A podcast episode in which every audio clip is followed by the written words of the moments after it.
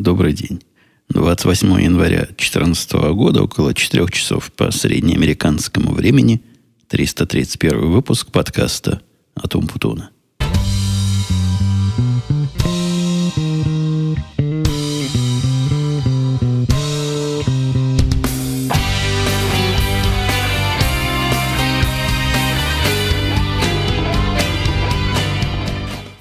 Ну что, с этого первого после круглого номера 331, который следует, как нетрудно догадаться, после 330, начинаем новый сезон. Сезон 2014 нашего бесконечного шоу.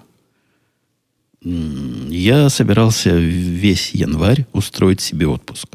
Но в конце концов, даже когда вы смотрите какое-то телешоу, в котором там люди участвуют, снимаются, показываются, Наверное, есть и радиошоу, которое тоже происходит, хотя я не являюсь никаким слушателем никаких радиошоу, ну, за исключением некоторых подкастов.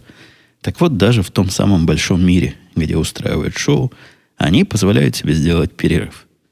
Есть такие, такие сериалы, которые только летом идут, есть такие, которые не летом, но к Новому году они все как-то пропали, все, все пошли в отпуск. Ну и вот у меня был такой своеобразно. Я не планировал. Вот я сказал, что планировал. Не, оно как-то само собой получилось. Ну, не шло и не шло, и не особо хотелось, и не особо моглось.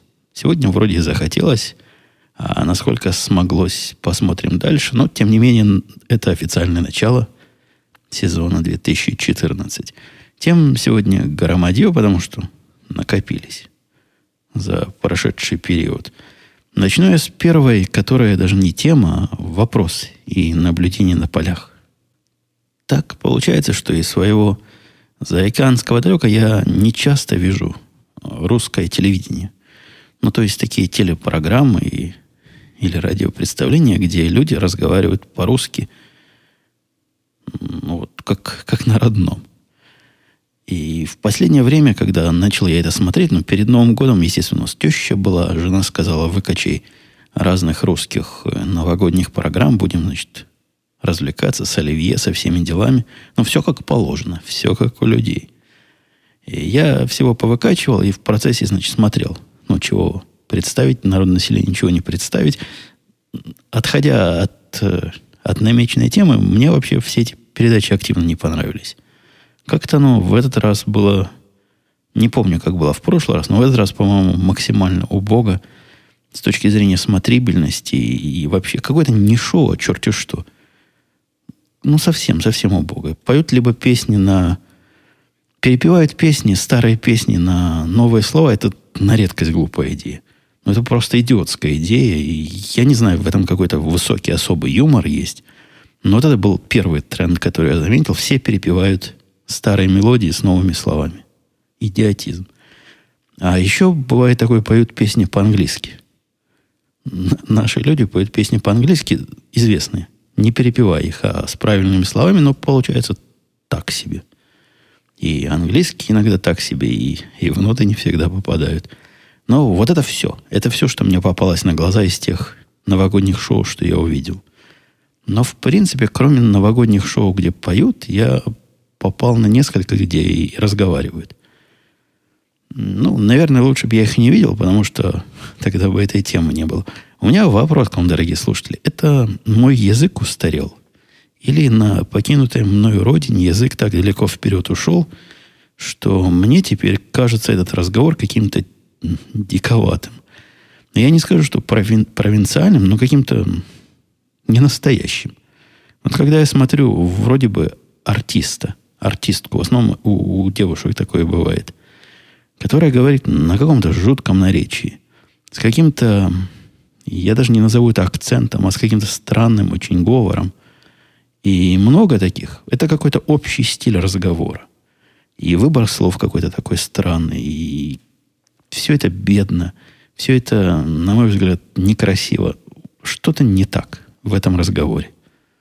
Но при этом очень может быть, что проблема действительно с моей стороны. Оторвался от корней, и все так разговаривают. Я не смотрел недавно по местному телевидению фильмы 40-х, 50-х годов.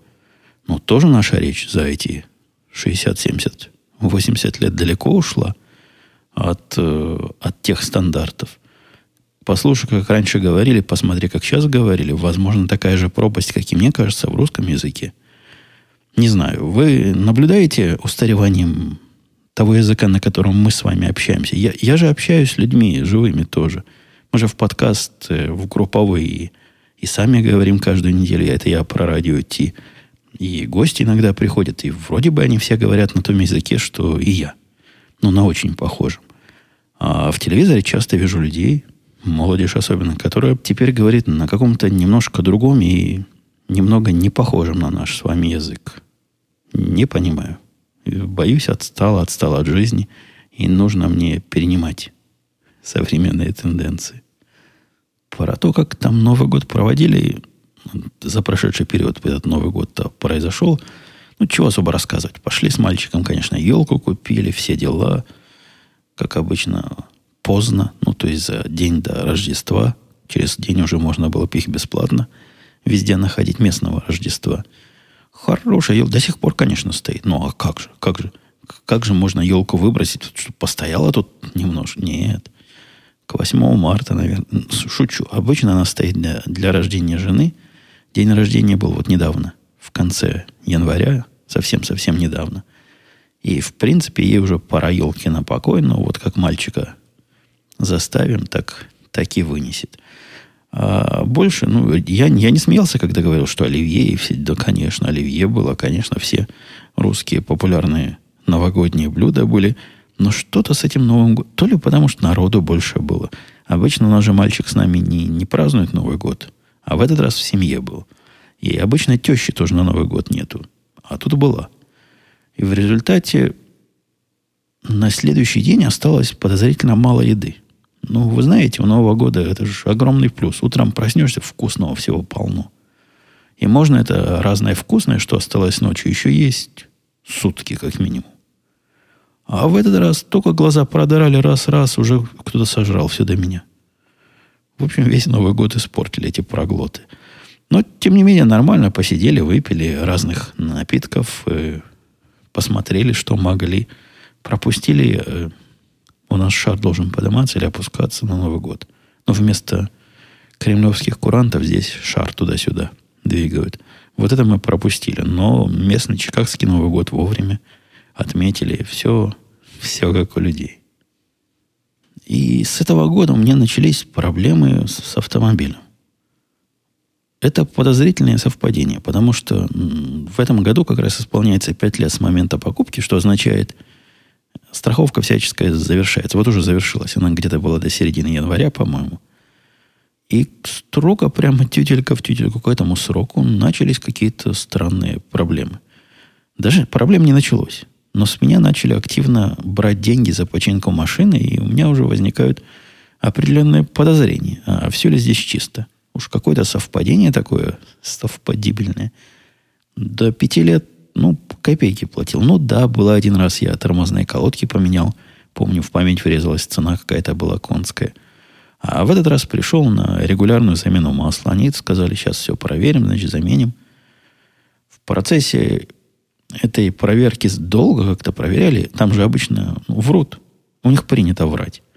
Принято сказать, что 45 минут, ну, час, и все будет готово. В самом деле, через полтора часа только мужик ко мне пришел – и говорит, сэр говорит, там, кроме того масла, что мы вам обычно меняем, надо поменять еще вот это и вот это масло. Оно типа раз в 50 тысяч миль меняется.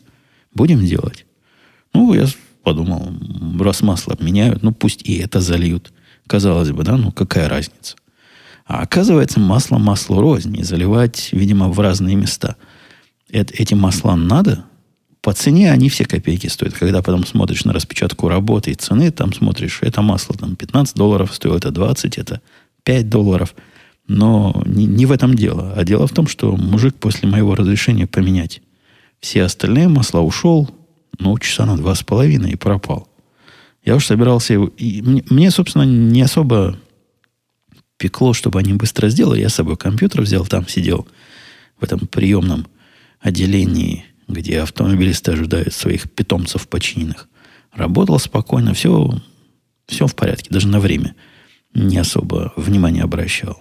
Через два с половиной часа пришел мужик, принес счет, я счет посмотрел и про себя сказал, во, во как масло стоит. На 900 долларов наменял масло. Не масло, там как-то руль надо было откручивать, какое-то рулевое масло менять, еще какое-то. Какие-то сложные масла они мне залили, поменяли. И это был сюрприз. Неприятный сюрприз, потому что так делать нельзя, на мой взгляд. На мой взгляд, когда ты клиента раскручиваешь на починку, которая не дешевая, надо ему сказать, да, это масло, конечно, но оно времени будет 3 часа. А если там мы берем сколько это, 120 долларов в час, так ты умножь и получишь, что в то, то, то на это количество людей, и вот, вот твоя, твои 900 долларов. Не сказали. Это безобразие. Я просто, просто возмущен. Они мне пришлют, конечно, опросник скоро. Может, уже прислали, надо в почте посмотреть, в котором спросят, как я. Понравилось ли мне, приду ли я к ним еще туда. Теперь-то я к ним не обязан ходить. Они, да, официальный дилер, они все это официально чинят, но страховки у меня нет. То есть гарантия моя на машину, я имею в виду, закончилась, и поэтому могу я кому угодно это масло менять. Индеец мне подсказал, что у него есть какой-то русский чувак, который какой-то большой специалист и меняет масло на дому. У него на дому прямо яма есть, куда он машину загоняет. В общем, все машины моему индейцу он меняет, говорит, копейки берет, хорошо делает. Никто не жаловался. Однако после такого После такой замены масла я, значит, уже выехал, свои три часа там отсидевши, отработавши, приехал домой. Только домой приехал, и зажглась у нас в этом, в этом, в этом же автомобиле на приборной панели лампочка «Проверь двигатель». Эта лампочка такая, я не знаю, чего она означает, что она именно проверяет. Я не автомеханический специалист и даже не любитель. Но в инструкции сказано, что такая бывает у этой лампочки ложное срабатывание, надо открутить крышку бака, прикрутить сильнее. Если за день не пройдет, тогда, значит, что-то не так. Не прошло. И за день, и за два, и за неделю где-то я так поездил с этой лампочкой. Решил пойти к ним обратно в гараж с наездом. Причем настолько решил наехать, что не стал звонить и записываться. Там как к врачу. Нельзя просто приехать в гараж с машиной и сказать, чините. Ничего подобного. Там очередь. Обычно записываешься на, вперед туда на 2-3 дня. В лучшем случае иногда на неделю бывает все занято. Тут я приехал с наглой мордой, говорю, чуваки, я до того, как у вас машину тут за 900 долларов внезапно для себя починил, у нее ничего такого не горело. А теперь горит. Ну и кроме того, добавила я, еще правый поворотник перегорел. Тоже, наверное, ваш косяк. Ну, не, правый поворотник не удалось, конечно, на их косяк спешать, списать. Они его поменяли и взяли за это деньги. А с этой, с этой лампочкой, говорят, релюшка какая-то перегорела, но мы вам ее, сэр, поменяем.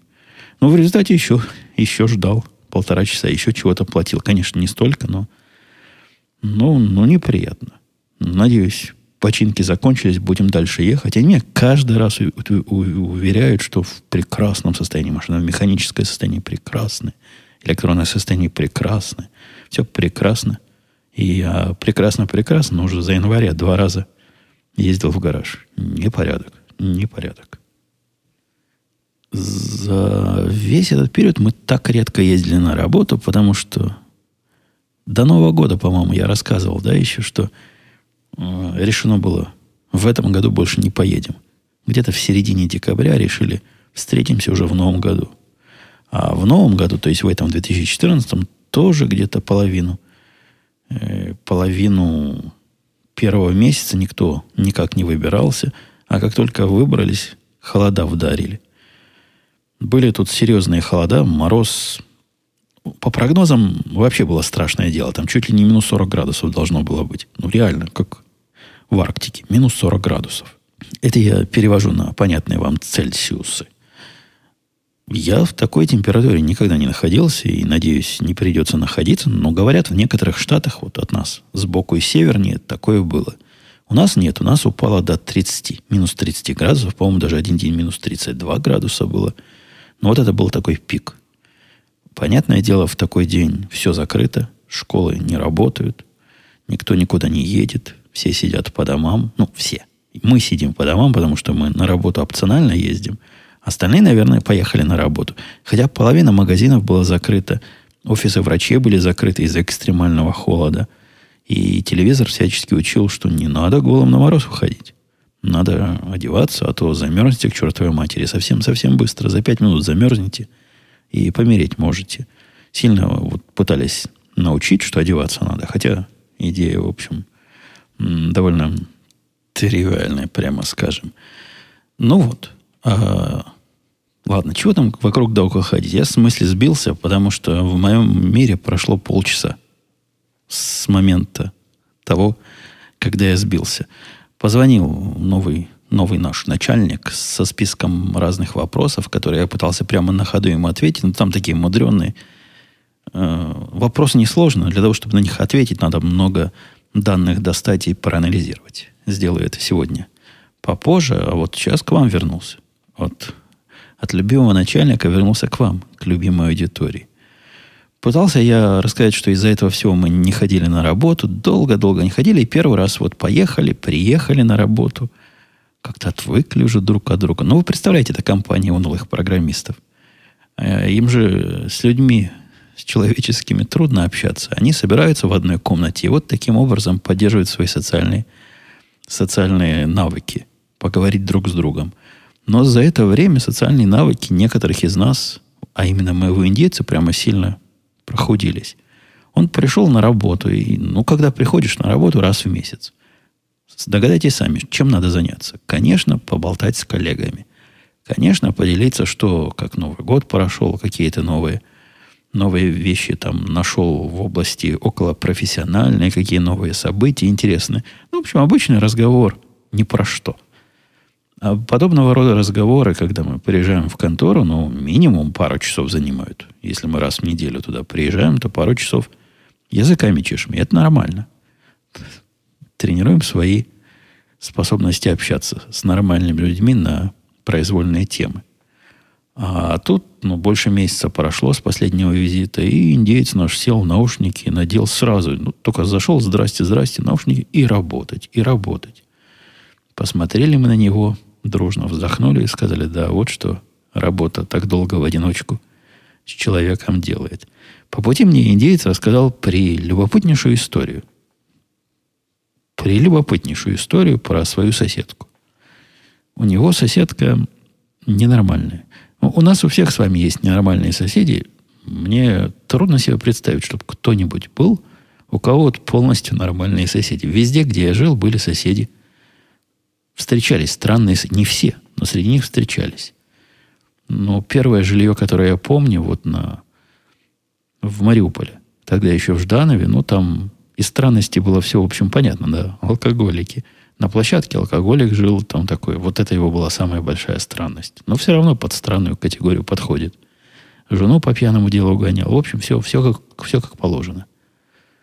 Потом, когда мы жили на своей первой фазенде – на первом, в первом доме, который мы с вновь приобретенной женой я снял, там был, да, реально странный чувак, который, когда выпил, выпит, с топором гоняется за своей матерью, а она у нас прячется. Ну, я эту историю рассказывал, как мы мужественно ее спасали, а потом мужественно же оттаскивали выбившийся из сил несостоявшегося убийцы, матери-убийцу, обратно в дом. В Израиле, в Израиле я не помню странных соседей. Вот реально не помню странных соседей. Хотя, наверное, тоже были, просто я забыл. Здесь же, ну вот на той прошлой квартире, на первом, в первом доме, который мы снимали, сбоку который был машинист поезда, не машинист, а билеты продавал который, бортпроводник электрички, он тоже был, да, такой, с придурью немножко. И в последнем нашем текущем жилище тоже есть один на, на углу живет, который я про него тоже вам доносил. Его придурь в том, что он, как солнце поднимется, сразу траву косить начинает. Безобидная, согласитесь, придурь. Где-то через э, пару домов от нас, туда в сторону востока, а может севера или запада, это я пытаюсь перекинуться настоящим американцам, которые, сидя или лежа, или будучи подвешенным в любом положении, всегда скажет, где север, где восток. а где какая часть света, то где-то дальше по нашему переулку есть одна тетка, тоже такая странноватая. Я ее знаю, что она вредная. Что она вредного делала, уже не помню. Но как-то в семье про нее известно, что она вредная. Вот это все наши придурочные соседи вокруг. А у индейца моего, не, это, это круче. У него соседка, которая... Вы знаете, бывают такие тетки в возрасте, которые кошек любят. Ну, загонят полный дом кошечек и, и нормально, и живут. Они, да, действительно, с придурью немножко. Но это придурь ничто по сравнению с той, которая у соседки. Она вместо кошек бомжей собирает. Она таким образом к себе приводит домой бомжей и, значит, их всячески холит и лелеет. По, из-за возраста своего уже серьезного, она бабулька прям в годах. Все, что она может с бомжами сделать, видимо, покормить, попоить, отмыть. Ну, добрый такой человек. Бомжей приводит. Но никак организовать и просто она им помогает вот так пассивно. То есть они приходят, живут у нее какое-то время, потом куда-то пропадают. С точки зрения человеческого гуманизма это, наверное, замечательно. Хотя, согласитесь, странновато. С точки зрения соседей, которые живут вокруг, это ужас и кошмар.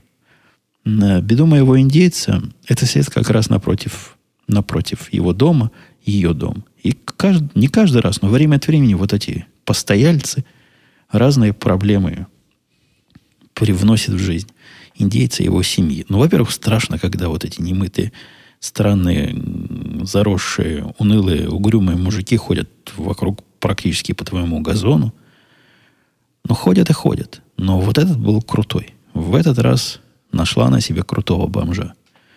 Он бомж с затеями. Он с огоньком. С огоньком в прямом смысле. Как сядет солнце, и ночь покрывает наши напервильские... Он не в Напервиле, он где-то рядом живет с, этой, с нашей напервильской деревней. Он тоже довольно пристойное место. Ну, так вот, как только стемнеет, бомж идет на территорию, значит, своей благодетельницы и включает прожектора. Где он взял прожектора, загадка. Индеец тоже не знает. Откуда-то взялись прожектора. Он принес туда прожектора, поставил, направил лучи этого огня на окна моего индейца, и как только стемнеет, включает на всю яркость. Впечатление вы должны себе представить, да, когда среди ночи у тебя все светом заливается. Ну, наверное, не из самых приятных, Хотя, если бы начал, например, камни в окно кидать, было бы, видимо, хуже. Включил, ну, что делать? Наш индейец, он законопослушный, он не может пойти на чужую территорию и там чего-то натворить, выключить эти прожектора к чертовой матери. Он пошел к бабке к этой, постучал в дверь. Там молчат, не открывают.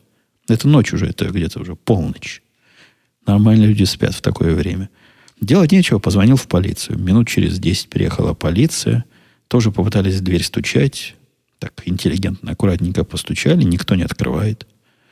Ну ладно, они, значит, полицейские, можно, они пошли на территорию бабки, выключили из вилки, вытащили из розеток, ну и для надежности выкрутили лампочки из этих прожекторов и, и ушли. Перед ходом сказали, что если еще раз, значит, такое вдруг произойдет, сразу звони, дали прямой номер, чтобы не просто по центральному звоню, а вот этим. Они уже, значит, знают, в чем дело – Сразу приедем. Только ушли они, и опять. И опять и сразу. Какой-то запасливый бомж. У него, видимо, лампочки запасные были. Он, значит, пришел. Ну, судя по всему, пришел. Через, это прошло часа два с момента инцидента. Опять зажглись прожекторы. Опять он пришел, вкрутил лампочки, зажег. Цель не ясна. Какая-то бомжеватая вредность. Индеец мой, как, как и велено, уже опять позвонил в полицию, она уже пришла еще раз, не уже, а еще раз, и в этот раз стучала в двери гораздо увереннее. Как говорит Недеец, стучали так, что кажется, кажется, дверь сейчас с петель слетит, но не выбивали, а просто громко-громко стучали и без всякого результата. Но они развели руками и сказали, смотри, мы сделать ничего не можем. Пока они нас не впустят, мы в дом проникнуть не можем. А они молчат. Дверь выбивать мы не можем. Никакого преступления такого, которое может оправдать наше проникновение в жилье нету. Ну, все, что можем сделать, выключить еще раз. Ну и ты, ну что, если опять загорится, зови нас. Что делать? Будем так, так ездить всю ночь, выкручивать им лампочки. Только они ушли, он, значит, уже засел, мой индейец в засаде. Хотя индеец может, тоже мой. Я, я ему предлагал, у него же есть трехлинейка. Настоящая трехлинейка. Засел бы с трехлинеек. Но, видите, нельзя. Потому что хитрый бомж у себя на территории все зажигает. На территории этой чокнутой бабульки. Но в этот раз нам повезло. Засел индеец в засаду и видит, так из-за занавески выглядывает, как, значит, подкрадывается этот бомж. Таким полу, полупопластунски. С лампочками вкручивает туда, все обратно включает. Потом так победно оглядывается и спускает штаны и показывает, значит, нашему индейцу задницу. И радостно убегает. С гиканьем и с гаканьем. Делать нечего, индеец опять звонит в полицию и рассказывает вот так и так. И, видя курьеза, говорит, вы знаете, он мне еще и задницу показал. И тут, и тут он понял, что это оно. Полицейский аж просто с той стороны, аж дыхание. Говорит, вот повтори еще раз. Задницу. Прямо снял штаны, показал. О, говорят, теперь он наш. Теперь-то мы его повяжем не просто за нарушение спокойствия, которое, видимо, совсем минорное, а за неприличное поведение – и за непристойное обнажение есть и такие статьи. Вот теперь он у нас загремит. Но для того, чтобы он загремел, надо завтра с утра прийти в суд и дать показания перед судьей. И вот прямо сразу приходишь к судье, и он выпишет, значит, э, ордер. Судья выпишет ордер, и спросили индейца, ну, пойдешь? Он говорит, ну, что делать? Ну, что это невозможно, ну, совсем уже замучил этот, этот э, бомж нас. Конечно, пойду. Пошел, выписали ордер – но и с ордером тоже все нехорошо. Они с этим ордером пытались опять к нему прийти в гости, к этому, к этому бомжу. Но ордер за такие правонарушения это, это реальная бумага. То есть конкретная бумага, по которой чувака можно повязать и в кутузку. Отвести, если он откроет дверь. А он, видимо, не дурак. И сам дверь не открывает, и бабульки не дает. И опять же, этот ордер не дает права им выломать дверь. Поэтому они сказали, терпи, терпи, чувак. Как только мы его где-то на улице повяжем, за что угодно, за переход в неположенном месте, за проезд на желтый свет, за что угодно. Вот тогда на него уже, значит, дело есть ордер, сразу, сразу пойдет под суд. Сразу будет ему наказание какое-то. А пока, пока ничего сделать не можем. Полиция наша как вампиры, да? Пока их не пригласишь в дом, зайти не могут.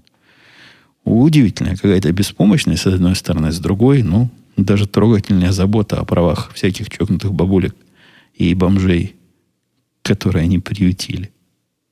Во время этих минус 30 градусов, которые, ну, действительно была довольно экстремальная температура, я в радио тебе рассказывал о опытах, когда стакан с кипятком выбрасываешь в воздух, и он падает вниз снегом. Сам такое делал. И мальчик мой с дочкой такое делал. Это вовсе не легенда, так оно и получается. Все, вот так было, настолько было холодно. И при этих минус 30 первый день школа была просто закрыта, говорят, из-за экстремальной непогоды. Во второй день они в школу пошли, но недолго там были, часа два, по-моему, потом их отпустили из-за того, что какая-то труба не выдержала мороза и лопнула. Ну, не готово все к такому морозу. Мне, кстати, когда эти масла меняли, спросили, в СССР говорят, знаете, что Тут скоро будут заморозки такие суровые. Давайте мы вместо вот этого, которое рассчитано до... Они там в своих говорили градусах, до минус 20, зальем такое, которое до минус 40. Ну, я сказал, заливайте. Может, в том числе из-за этого сумасшедших денег заплатил. Не знаю, но теперь моя машина готова к арктическим холодам.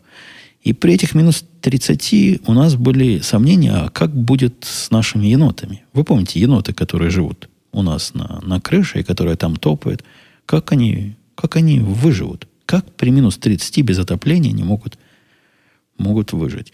Ну, мои, конечно, их поддерживали.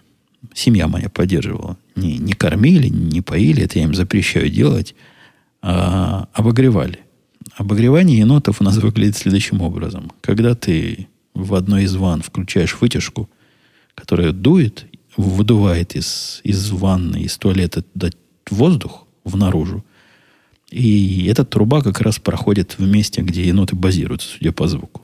Ну, они предполагали, что теплый воздух, значит, по этой трубе как-то енотов погреет. В результате спасали. Вот я как зайду в комнату, гудит. Выключаю. Отойду, опять включает мои сердобольные. Я подозреваю, енотам не это спасение. То ли они в анабиоз впадают во время такого... Мы их не видели во время холода, и они там даже не шевелились. Я уж надеялся, померзли к чертовым. Не, ничего, как, как новенькие. Выползли потом, как через пару дней температура резко повысилась, выползли нормально, ходят тут веселенькие. Шуба, наверное. Или греются друг об друга. Ну, в общем, в общем, да. Впадали в короткую спячку. И были у нас несколько дней тишины. Без енотья. На безенотте мороз. Теща у нас была в течение долгого времени. Вот всего этого времени, что мы с вами не виделись, у нас гостила теща. Вчера мы ее отправили. И тоже, когда ехали в аэропорт, это было определенный риск. Во-первых, был риск, что не доедем, поскольку метель была. Именно вот такая метель, которую я себе представляю, э, слыша песню в степи «Замерзал ямщик». Вот так точно и у нас было. Но доехали.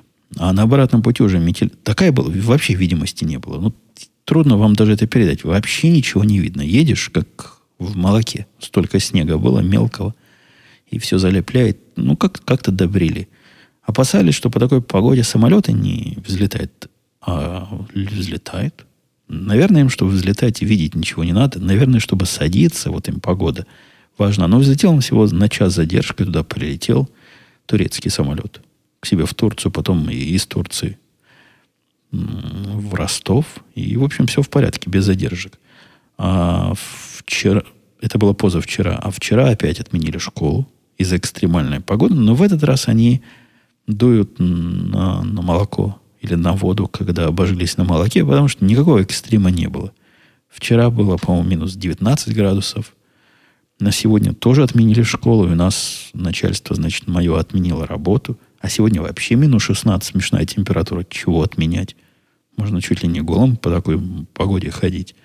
Но нет, ни школы, ни, ни поездки на работу у нас не было. Но нам это имело смысл отменить, потому что на сегодня была запланирована большая такая операция доставки э, серверов, больших таких компьютеров в разные дата-центры. Ну, действительно, по холоду их таскать туда-сюда цело-цело. Они маленькие, конечно, но железные. И по, по холоду и по непогоде, главное, по ветру их выносить из машины и выносить в дата-центр, наверное, еще то удовольствие. Перенесли на послезавтра. Послезавтра, по прогнозам, чуть ли не плюсовая температура по Цельсию должна быть. Так что и, и сегодня у нас экстремальный день работы из дома. Теща, когда была в гостях, один раз ходила к, к ветеринару, к доктору ходила один раз. По поводу ОРЗ.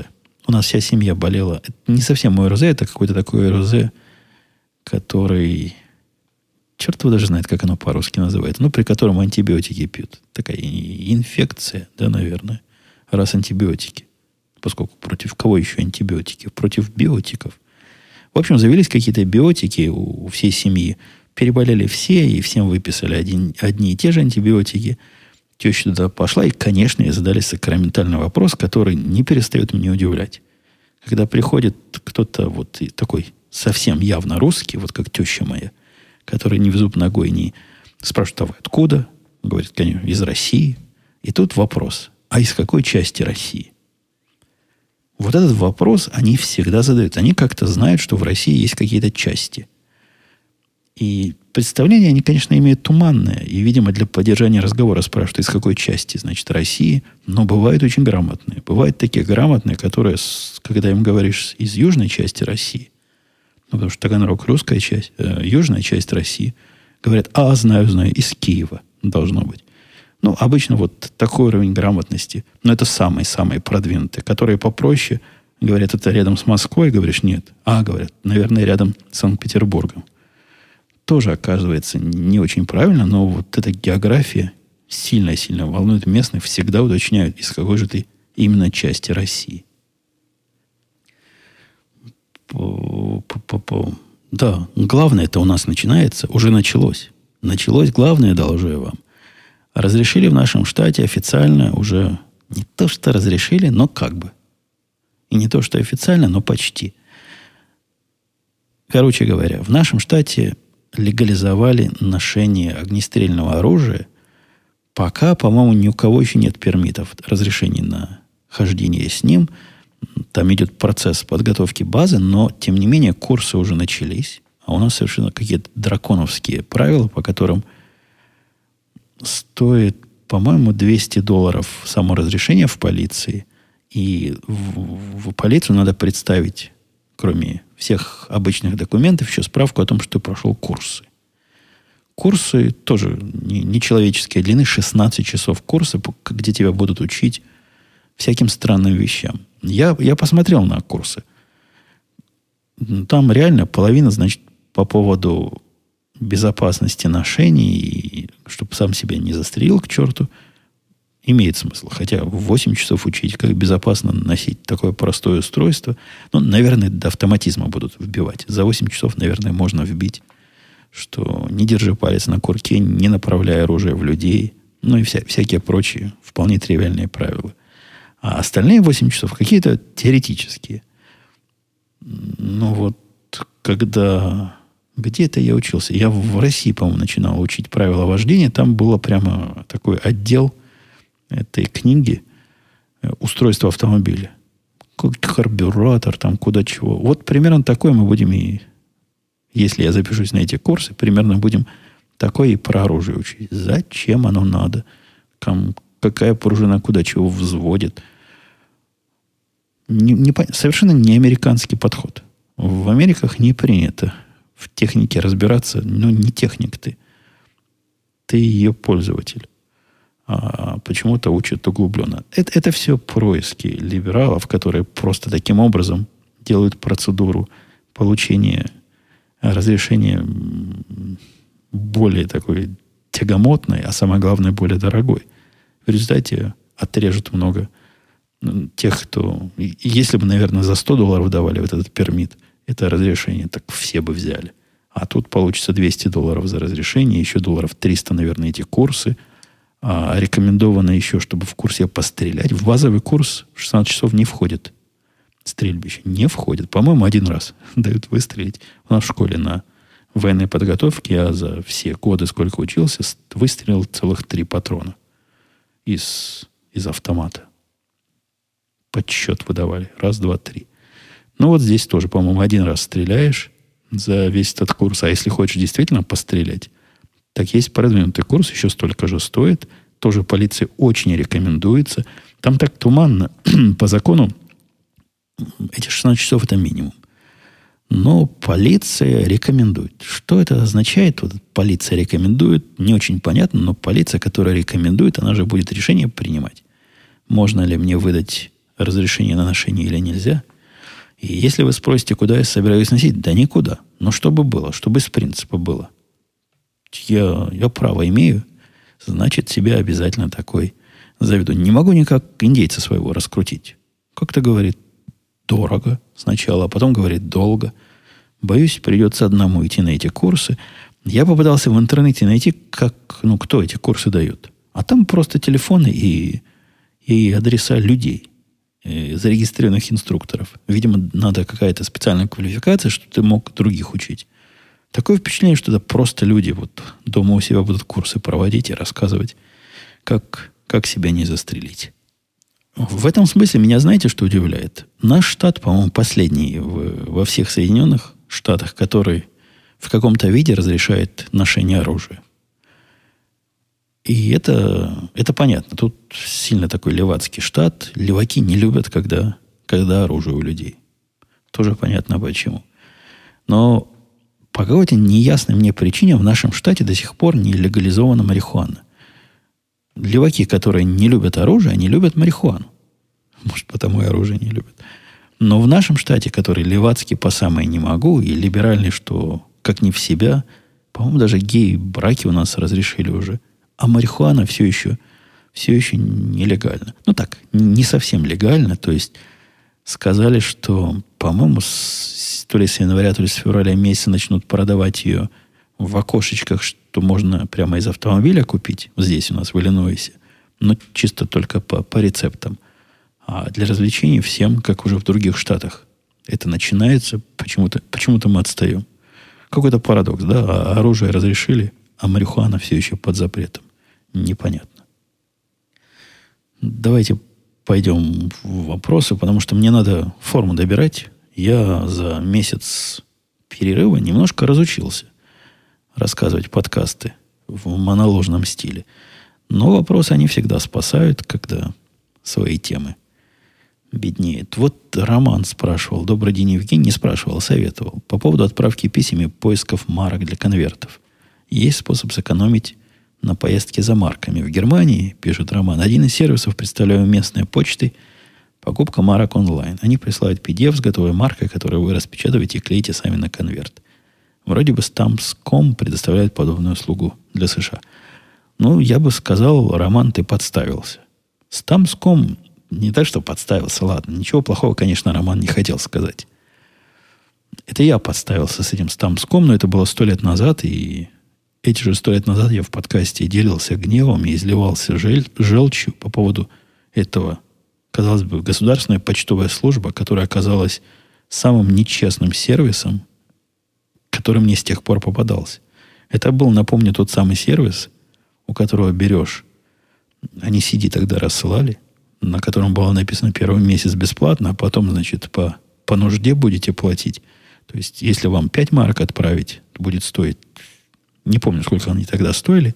Именно вот так на дому распечатываешь, наклеиваешь, все, все в порядке.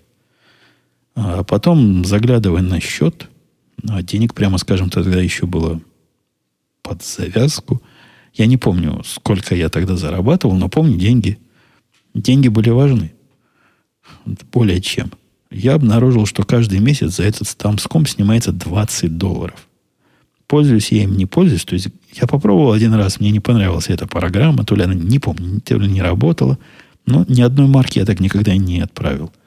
Но при установке ее надо было регистрироваться, вводить все про себя данные. И вот оно все про меня узнало и начало снимать с меня с банковского счета деньги. По 20 долларов в месяц. Потому что там где-то мелким почерком было написано, что понравится, не понравится, но если ты сам не отменишь, так они тебя подписывают на такую услугу массового рассыльщика – которому, значит, надо на 20 долларов марок печатать в месяц.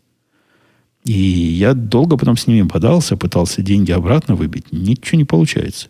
Я в течение то ли полугода, то ли года я не обращал на это внимания, вот это платил. Это типичный, типичный развод для лохов. И я на этот развод попался, и с тех пор я никакие программы от Stamps.com не устанавливал и устанавливать не буду. Этим чувакам я больше не верю. Шмель писал, Евгений, спасибо за подкасты. С наступающим Новым годом. Здоровья, успешной работы, побольше подкастов в 2014 году. Вопросы. Давно ничего не рассказывали про Карла и Диму Янки. Как у них дела? Да понятия не имею. По, по обоим пунктам. Не знаю. Ни, ни тот, ни другой как-то не в поле моей видимости в последнее время. Один не, не звонить не приходит, второй, когда пьяный раньше присылал сообщение, сейчас тоже не присылает. Это ни о чем не говорит. У него, у Карла иногда были по году перерывы. А потом появится что-нибудь интересного расскажет. Так что ждите. Довольны ли вы новым боссом? Предыдущий до перехода компании в корпорацию вы неоднократно говорили, был отличный руководитель, а этот. И этот отличный руководитель. Очень им даже и доволен. Всегда радует ваши рассказы о прошлом в России и в Израиле. Было бы круто делать такие ретроспективы почаще, или, если позволит время, выделить их в отдельный подкаст. Ну, куда отдельный подкаст? Тут, дай бог, этот подкаст чаще, чем раз в месяц записывать, а вы, вы, вы оптимист. Шмель, вы оптимист. Э, дочку активно развиваете. Дальше пишет он в разных направлениях. Кружки, дополнительные занятия. А с мальчиком также было? Да, кажется. Давно это уже было. Ну да. Жена у меня всегда такую активную позицию занимала. Везде мальчика куда-то. Ну, у нас и мальчик сам по себе активнее был как-то более взрослый и сам себе, значит, и занятия и развлечения находил. Но направляли, да, направляла жена его активно. Так же, так же занималась. Ну, что выросло, то выросло. Продолжаете ли вы свои тренировки в тире? Пробовали что-то новое? Не-не-не, вот как-то... Пока все мои тренировки в тире, они подготовка к получению этого пермита о котором я выше рассказывал. Ну, то есть, конечно, я с тех пор пару раз, пару-тройку раз в тир ходил, но регулярно я туда не хожу. И даже после того большого дефицита с патронами, который был полгода назад, я еще даже весь тот запас от жадности накупленный в разных местах не, не выстрелил. То есть есть еще стрелять, стреляй не хочу. Какие-то новые увлечения на горизонте, то, то, то даже и, и не знаю, какие еще новые увлечения. Пока никаких особых увлечений не, не мыслится. Тут от работы не продохнуть, а, а вы, а вы про увлечение. Давайте я на этом буду сегодняшний подкаст завершать, потому что действительно время уже подошло. И, и действительно я большую часть тем из... Я вам не рассказал про машины, которые не могут прыгать на крышу поездов. А это была хорошая тема. Но оставлю вас озадаченными этой, этой подводкой. На следующей неделе мы с вами с большой вероятностью услышимся. Но если нет, то чуть позже, чем на следующей неделе. Ну, где-то так. Будем стараться вводить себя в регулярный ритм. Нельзя слишком быстро после такого. Будет, как этот синдром называется, как отмены у алкоголиков. Вот такой будет. Забыл слово. Ну, ломать будет всячески.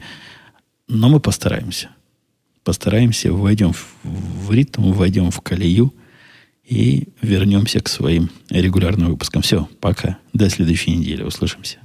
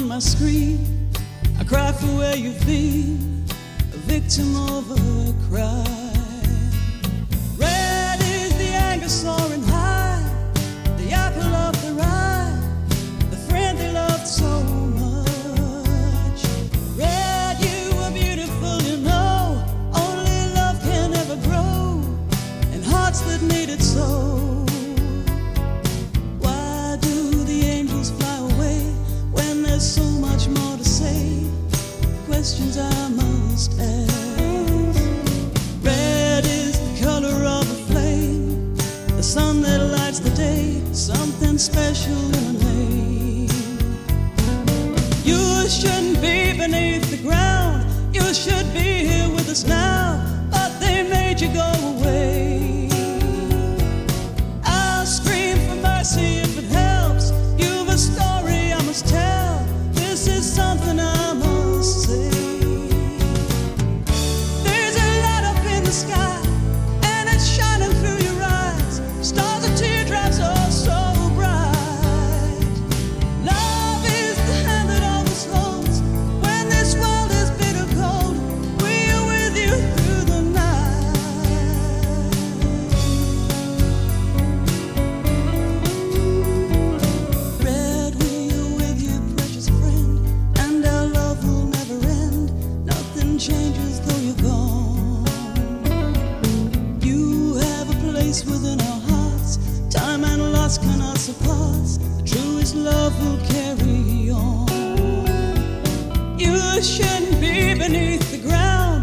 Should be here with us now.